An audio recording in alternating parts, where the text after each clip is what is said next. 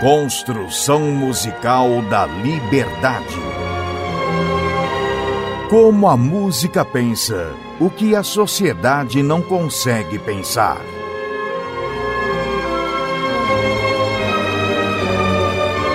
Música e filosofia com Vladimir Safatli.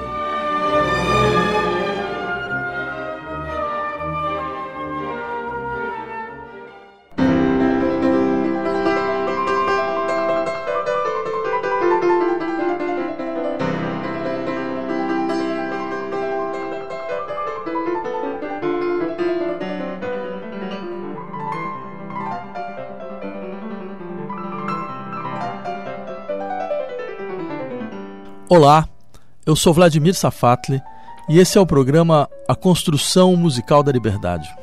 É um ciclo de oito encontros, baseado no meu último livro Em Um com Impulso, que saiu pela Autêntica esse ano, que vai explorar como a música constrói horizontes de emancipação social. Como ela faz circular experiências que têm a força de modificar a nossa sensibilidade e a nossa compreensão sobre o que significa liberdade, autonomia, expressão, ou seja, valores aparentemente tão centrais para nós. Se esse programa se chama A Construção Musical da Liberdade, é porque se trata de mostrar como a música nos ensina a sermos livres. Ela nos mostra como a experiência estética produz uma dimensão fundamental do nosso desejo por liberdade. E para isso, nós precisamos entender o tipo de questão que a forma musical produz. A forma musical ela é um regime de pensamento. Eu queria, nesses nossos oito encontros, ouvir com vocês esse pensamento, analisá-lo. Isso através de uma articulação entre musicologia e filosofia. Para entender melhor como ele nos trabalha, como esse pensamento traz um conjunto de experiências que talvez nossas sociedades ainda lutem para lidar. E para tanto, eu proponho nós ouvimos novamente alguns compositores e peças que podem parecer muito ouvidos, mas que no fundo são pouco escutados. Porque uma das formas do pensamento crítico operar é desestabilizando os cânones, é mostrando que certas obras que nos pareciam muito familiares trazem questões que nós ainda não havíamos percebido trazer estranhamento naquilo que parecia muito visto. É sempre uma boa estratégia de crítica. E pode existir ouvintes, claro, que vão perguntar, mas não seria possível discutir essa relação entre composição musical e emancipação social através de outras obras, através de outras tradições? Mas certamente que sim. Essa história não tem uma mão única. E quem sabe a gente vai fazer outros programas para explorar outras vias. Só que eu tenho certeza de que vocês vão gostar do caminho que vai se desenhar nesses nossos encontros. E vocês vão perceber a sua importância. Bem, uma maneira de começar a nossa discussão é lembrando que nossa noção de liberdade ela está vinculada a vários fatores. E eu queria trabalhar cada um deles nos nossos encontros. Liberdade é um conceito complexo que recusa definições de dicionário. É um ponto de tensão e de conflito. E para analisá-la, a gente necessita explorar cada uma das suas matizes. No programa de hoje, eu queria abordar uma dimensão que muitas vezes nos escapa. Nós aprendemos a entender a liberdade como a capacidade de darmos para nós mesmos a nossa própria lei, de se autolegislar, de estar sobre a jurisdição de si mesmo. A isso, normalmente nós chamamos autonomia. Mas e se nós descobríssemos que, mais do que se autolegislar, a liberdade está ligada à capacidade de perder o medo, perder o medo daquilo que não se submete à lei que nós damos para nós mesmos.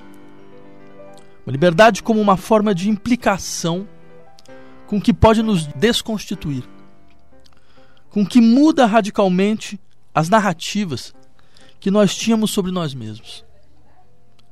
Ou seja, mais do que o exercício da lei que nos torna idênticos a nós mesmos, nós teremos a liberdade como exercício de implicação com a alteridade.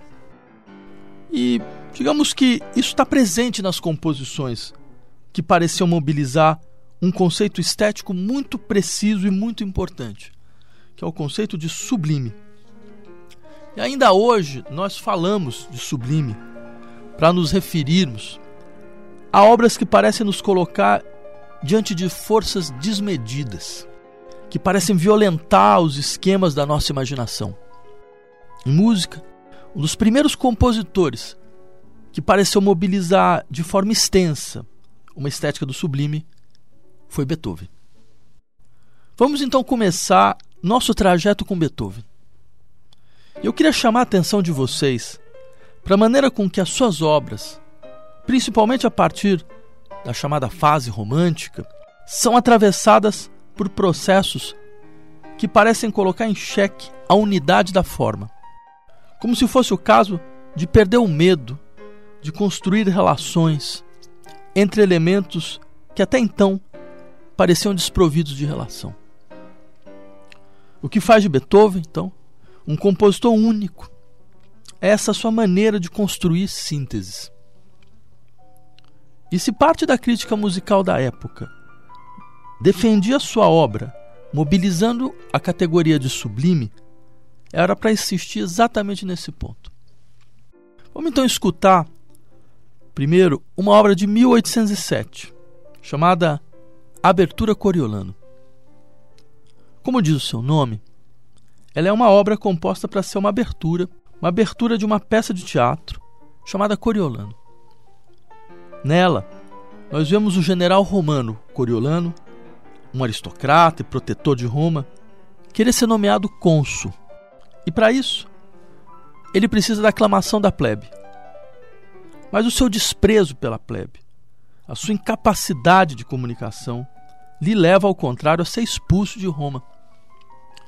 E ele então, ele se alia aos inimigos de Roma, ele sitia a cidade. E nesse momento, Roma envia a mulher e a mãe de Coriolano para dissuadi-lo da sua ideia de invadir a cidade. E tocado pelo feminino, Coriolano abandona o seu plano. E desterrado sem lugar, ele acaba por se suicidar. Vamos escutar então a abertura Coriolano na interpretação da Orquestra Filarmônica de Berlim, sob a regência de Herbert von Karajan.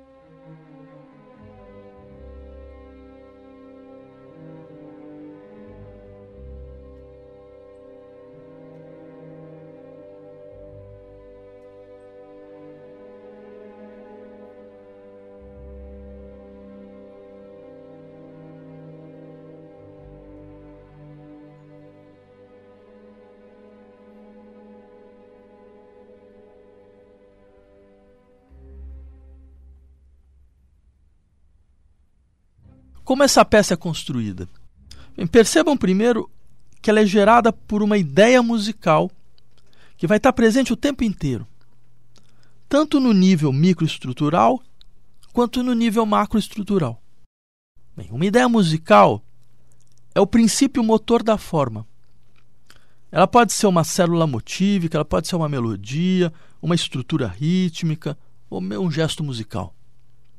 E no caso da nossa música, o que é interessante é que a ideia musical ela é a estruturação de um conflito, de uma polaridade. Vocês quiserem, de uma irreconciliação. Ou seja, o conflito é o princípio motor da obra. E essa ideia está logo nos primeiros compassos. Vamos escutar então novamente os primeiros compassos.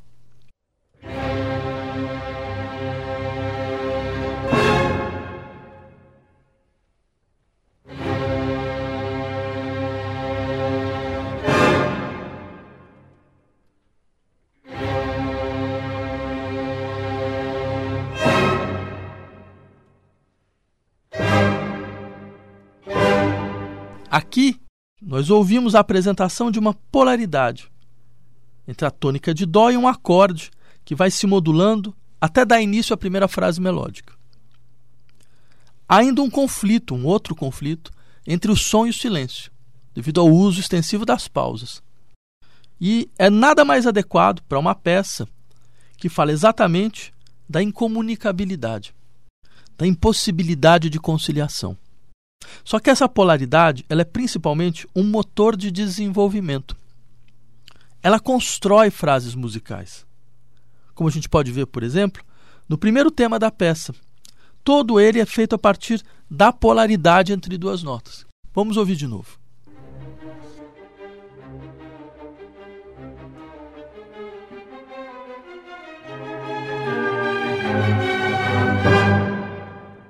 Mas ele também se desdobra em um nível macroestrutural, como um conflito entre o primeiro tema e o segundo tema, que é esse tema sinuoso e feminino. Vocês podem ouvir aqui novamente.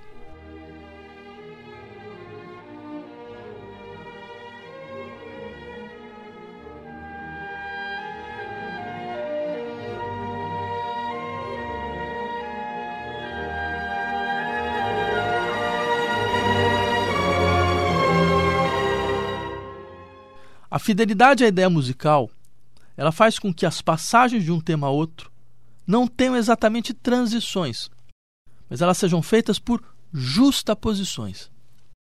Os desenvolvimentos dos temas, por sua vez, são feitos não exatamente por resoluções, mas por aumento de tensão e por saturação. Vejamos, por exemplo, como termina a primeira apresentação desse tema feminino.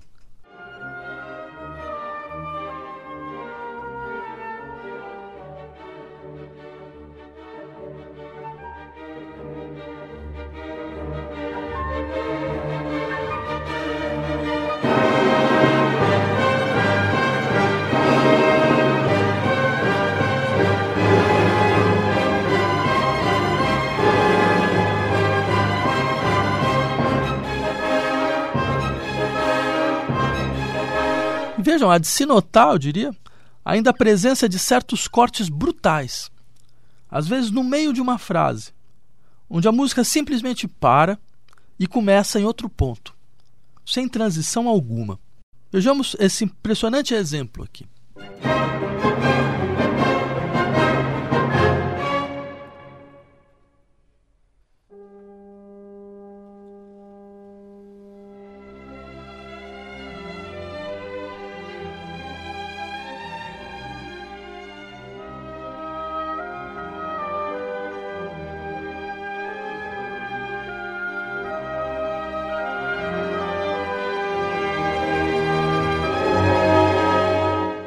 Ou seja, Beethoven trouxe para dentro da forma tudo aquilo que parece destruir a organicidade da forma, como cortes, como atrofias de transição, como justaposições, como temas que voltam em lugares não naturais, como silêncios.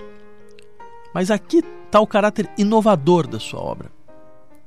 A impossibilidade de resolução do conflito a contínua luta contra a organicidade, ela não nos leva, como a gente poderia inicialmente esperar, a uma forma sem força sintética.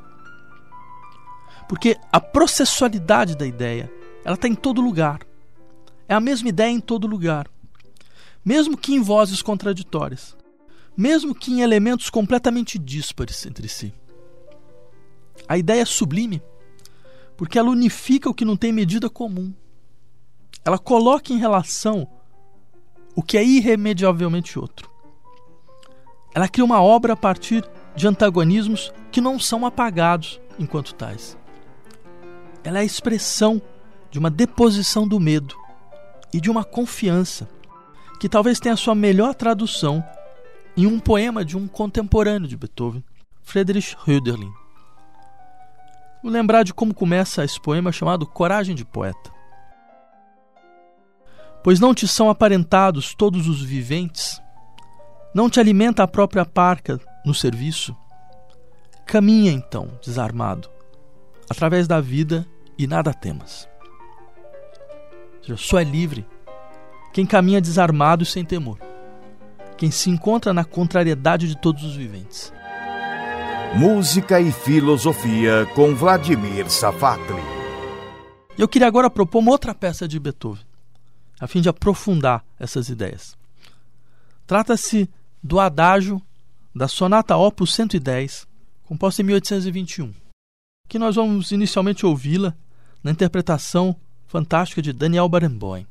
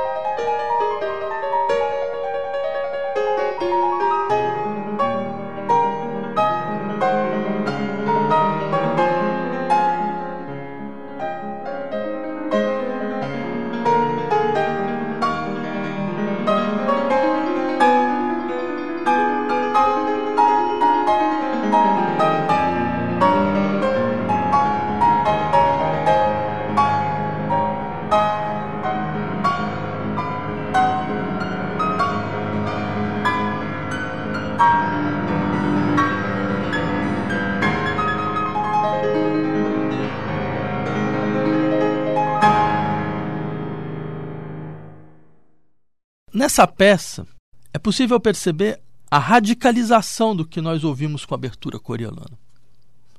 E notem primeiro a introdução sob a forma de recitativo. A música parece, nesses primeiros compassos, né, adiar indefinidamente o seu começo, como se não tivesse orientação. A tonalidade ela muda, o andamento oscila, até mesmo no interior do mesmo compasso, o desenho de uma primeira frase melódica é suspenso em um ostinato, quer dizer, em essa nota que é repetida, que inclusive tem uma forma muito singular de ser tocada. Porque pela partitura você precisa trocar o dedilhado e às vezes na mesma nota, o que causa um desconforto para o pianista. E uma oscilação que parece nos lembrar que até mesmo o simples ato de tocar insistentemente uma mesma nota se tornou difícil e tenso como se a gente estivesse diante de uma expressão que perdeu a sua gramática. Então, vamos ouvir de novo essa parte.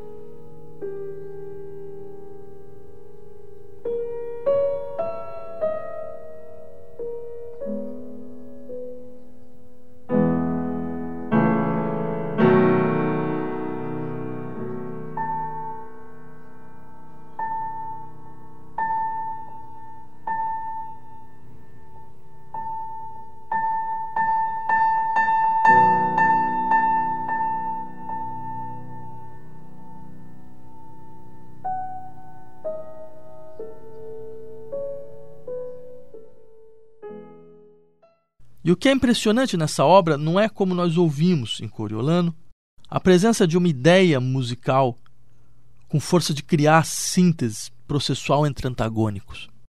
Aqui, o sublime está em outro lugar. Está na capacidade da obra transformar internamente os materiais que ela compõe, de colocá-los em uma espécie de, de devir, né? de transformação, totalmente improvável. Como se a obra procurasse nos ensinar o que significa se implicar com a alteridade. Vejam, existe um antagonismo de base nessa obra entre dois materiais distintos. Um material é um arioso dolente e o outro é uma fuga. Esse é o arioso.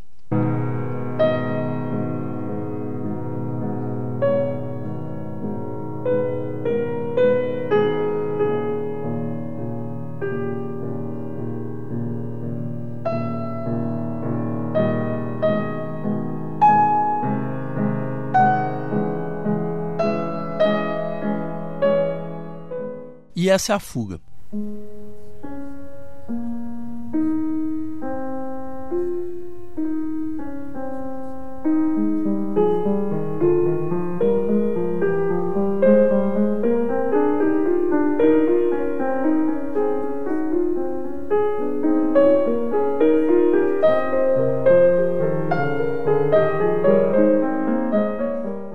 Bem, são dois materiais muito diferentes entre si, vocês devem ter percebido. Um ele tem uma estrutura bastante simples, o outro é polifônico. Um é uma melodia acompanhada, a outra é um sistema de vozes em contraponto. Uma está em adágio, a outra está em allegro. Na época que Beethoven compôs essa música, a fuga ela era considerada uma forma antiga, era uma forma envelhecida, ligada ao barroco. Então, a peça inicialmente apresenta o arioso e depois a fuga como dois movimentos separados e sem transição. Só que eu queria chamar a atenção de vocês para a segunda exposição desses materiais. Quando voltar ao arioso, Beethoven vai escrever na partitura Perdendo la forza dolente. Isso é uma indicação importante para o intérprete. Ou seja, ele tem que tocar como quem está vendo a vida ir embora. Até que essa exposição termina com uma sequência de 13 acordes que parecem mimetizar o movimento de algo que retorna à vida. No fim desse movimento, a fuga retorna. Vamos ouvir isso de novo.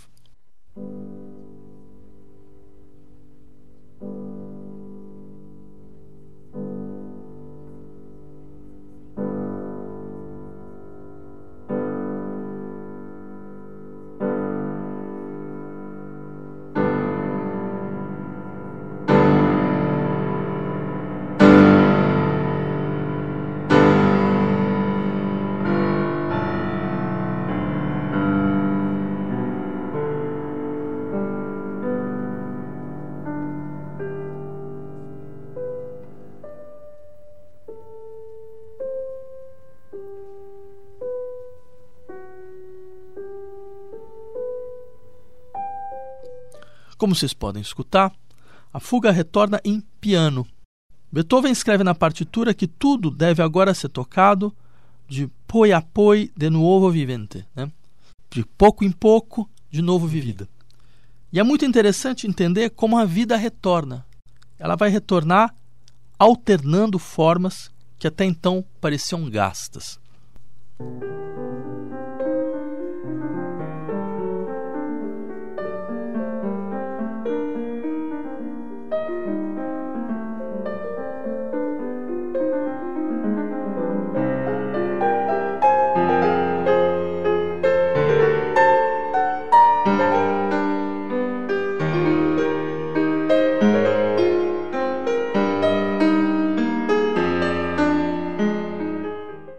Vocês acabaram de ouvir, a estrutura do contraponto da fuga sumindo para de pouco a pouco uma dinâmica de melodia acompanhada aparecer.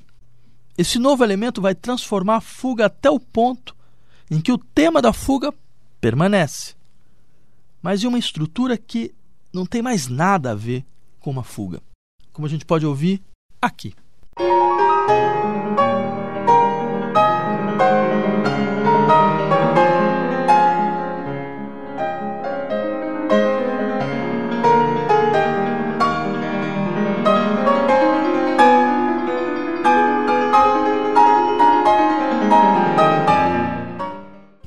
Aconteceu?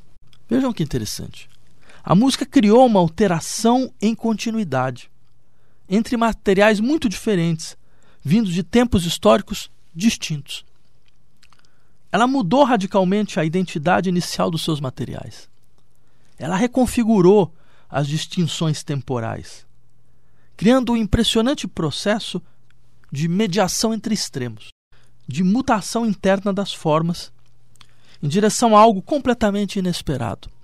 E mais uma vez, nós vemos em operação esse processo de implicação com a alteridade, mas agora através da mutação interna dos materiais.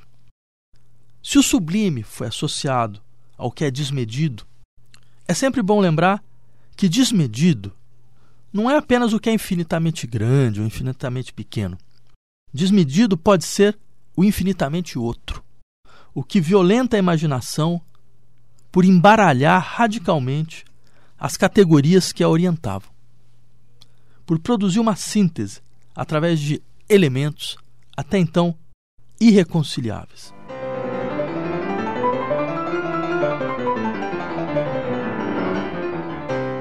Essas colocações, elas não valem apenas para a música do século XIX.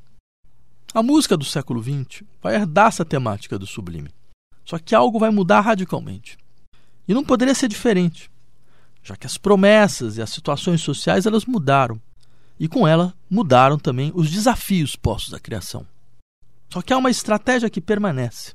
E ela se refere à maneira com que a música vai dar forma a irreconciliações como ela vai entender como sua tarefa nos levar a nos aproximarmos daquilo que parecia apartado da nossa humanidade, da nossa sensibilidade, longe da nossa imagem. Vamos escutar, por exemplo, um dos compositores mais importantes e mais influentes do século XX, Anton Weber. Eu queria escutar com vocês uma peça muito curta que faz parte do ciclo das seis bagatelas para quarteto de cordas, composta dentre 1911 e 1913. Uma bagatela é uma música feita de maneira muito livre, como um exercício de imaginação sem maiores pretensões. O termo vem do italiano, indica uma coisa sem valor. Né? Ainda hoje a gente fala, é, o sujeito pagou uma bagatela. Né? Então, escutemos a bagatela número 5.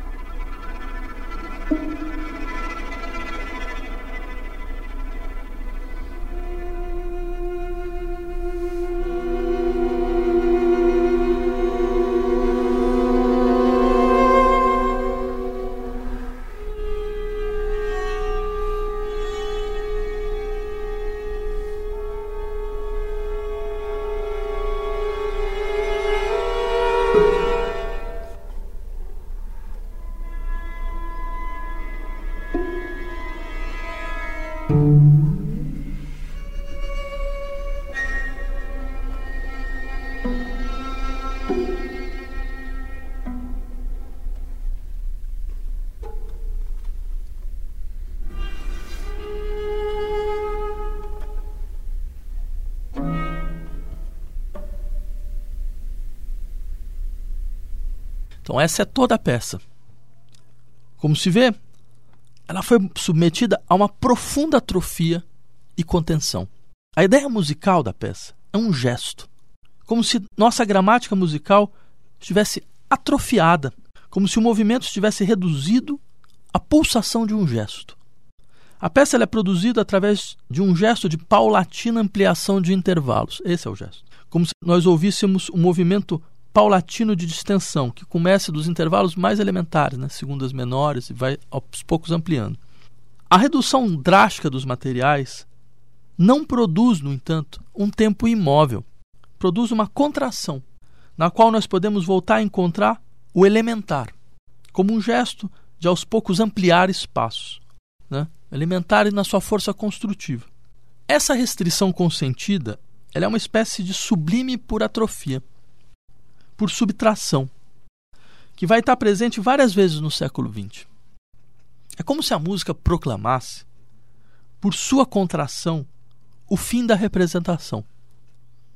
A aproximação com algo irrepresentável, que está no limite da percepção, no limite da audição, no limite da sensibilidade. Como dizia Adorno, o burguês deseja que a arte seja voluptuosa e a vida ascética, mas o contrário seria melhor. Vamos então terminar por aqui. Até semana que vem. A Rádio USP apresentou Construção Musical da Liberdade. Produção e apresentação Vladimir Safatli.